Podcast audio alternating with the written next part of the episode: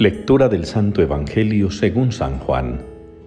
En aquel tiempo las hermanas de Lázaro le mandaron recado a Jesús diciendo, Señor, el que tú amas está enfermo. Jesús al oírlo dijo, Esta enfermedad no es para la muerte, sino que servirá para la gloria de Dios, para que el Hijo de Dios sea glorificado por ella. Jesús amaba a Marta, a su hermana y a Lázaro. Cuando se enteró de que estaba enfermo, se quedó todavía dos días donde estaba. Solo entonces dijo a sus discípulos, Vamos otra vez a Judea. Cuando Jesús llegó, Lázaro llevaba ya cuatro días enterrado. Cuando Marta se enteró de que llegaba Jesús, salió a su encuentro, mientras María se quedó en casa.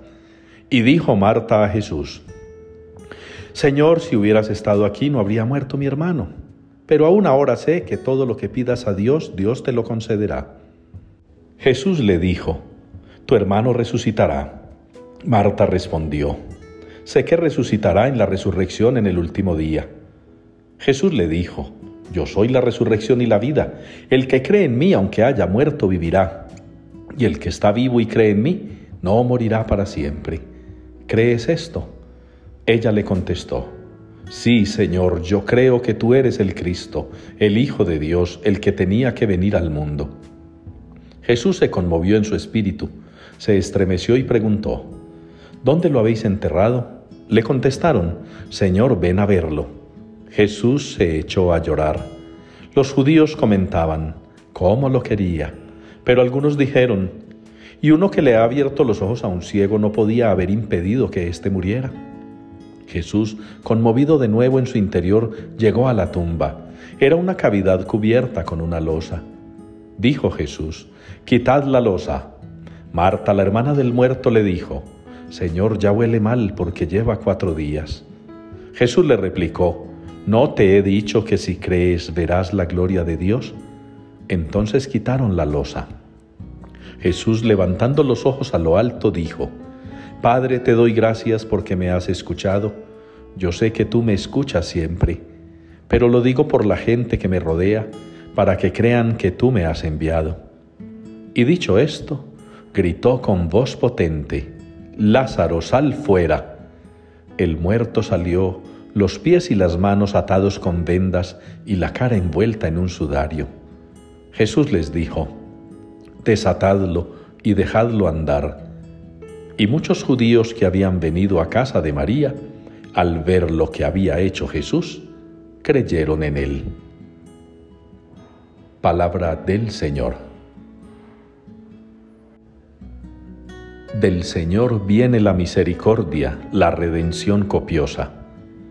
Es la respuesta que nos une hoy al Salmo 129. Del Señor viene la misericordia, la redención copiosa. Toda esa misericordia del Señor y la redención que nos ha prometido y que se ha hecho realidad en Jesucristo. Es para nosotros un regalo maravilloso que actualizamos en nuestra fe durante el tiempo de la cuaresma y reafirmamos durante el triduo pascual. Qué bueno que nos vayamos preparando en esto que queda de la cuaresma, para que comprendamos que todo lo que vamos a vivir y celebrar no es sino el compendio, el resumen, es como la esencia de la historia de la salvación. En estos tres días santos, jueves, viernes y sábado, se reúne lo más precioso del amor de Dios hecho misericordia por nosotros. Y el Evangelio de hoy nos ilustra sobre el poder que tiene Jesús, poder del Padre, poder que el Padre le ha dado, poder para dar la vida, para devolverla, poder para regenerar al hombre corrompido en el Evangelio por la propia descomposición corporal, pero también corrompidos los que pueden estar o podemos estar en el mundo, corrompidos del alma, por el egoísmo, por el orgullo, por el rencor.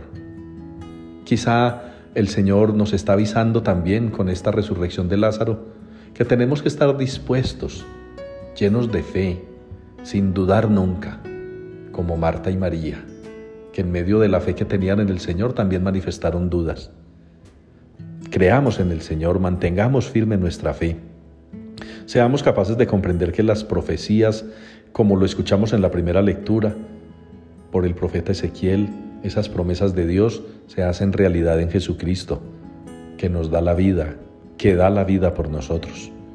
Ojalá hermanos, pues aprovechemos estos días que restan antes de la Semana Mayor para que comprendamos y valoremos la misericordia, la redención que el Señor nos ha preparado y lleva a cabo en su Hijo Jesucristo.